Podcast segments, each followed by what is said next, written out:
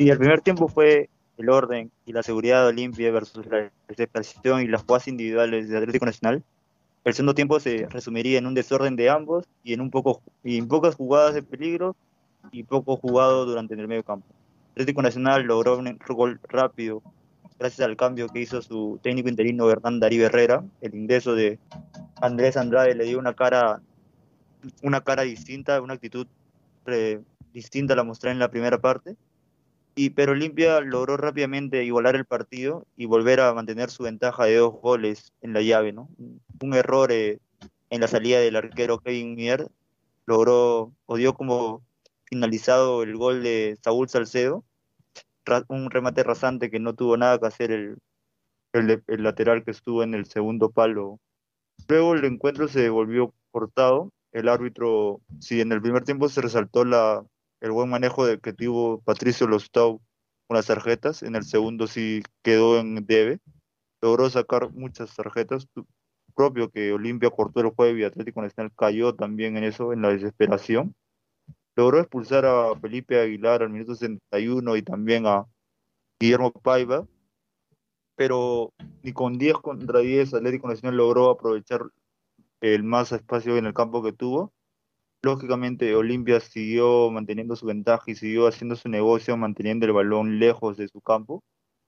Pero Atlético Nacional cuando se acercó al arco de Gastón Oliveira no, no generó peligro, sí logró inquietar a la defensa, pero muy pocas veces logró que el arquero paraguayo tenga que actuar o tenga que sacar alguna jugada de peligro. En términos individuales, cabe resaltar el ingreso de Andrés Andrade. El gol y su actitud en los primeros minutos le dio un empujón anímico importante al equipo colombiano. Sí quedaron en duda los dos expulsados, sobre todo Guillermo Paiva.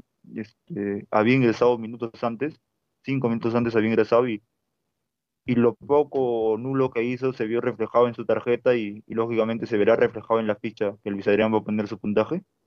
De ahí en Atlético Nacional, ¿no? Dorlan Pavón tuvo un buen primer tiempo, un bajo rendimiento en, el, en la segunda mitad se vio opacado por la superioridad que Olimpia propuso en, en defensa. Sí, Daniel Mantilla lo que hizo en el primer tiempo y lo poco que jugó en la segunda mitad se, fue bueno, pero no, no suficiente para que Atlético Nacional se pueda hacer acreedor del, de pasar la fase 3, ¿no? Y si hay algo que cabe este, destacar en Olimpia durante lo largo de estos cuatro partidos que hemos logrado ver, ha sido en su peligrosidad que tienen entre sus dos delanteros, Fernando Cardoso, Jorge Recalde, hoy generaron peligro en las pocas que tuvo y bueno, Derlis González también se suma muchas veces al ataque. El, el extremo izquierdo con la número 10 eh, fue de lo más peligroso que tuvo Olimpia, no, no tanto en, en remates o en, o en ganar este, las espaldas de los laterales, sino con jugadas individuales o asociándose con los dos delanteros antes mencionados. ¿no? Sí, sí se puede decir que Atlético Nacional ha dejado mucho que desear en esa llave, al igual que al igual que lo han hecho otros equipos, tanto colombianos a, lo largo del torneo internacional, pero creería que no hay que ser tajante y, no hay que cerrar las puertas al, al, a la liga colombiana como, como sí hay que este, ver con buenos ojos una liga paraguaya.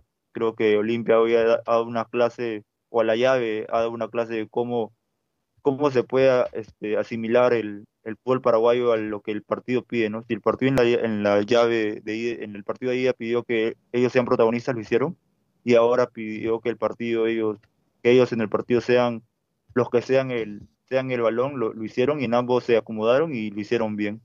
Producto de ello fue que Olimpia ahora va a enfrentar a Fluminense en la fase 3, lo cual es un partido claramente importante para ambos equipos y claramente llamativo para el espectador del fútbol sudamericano.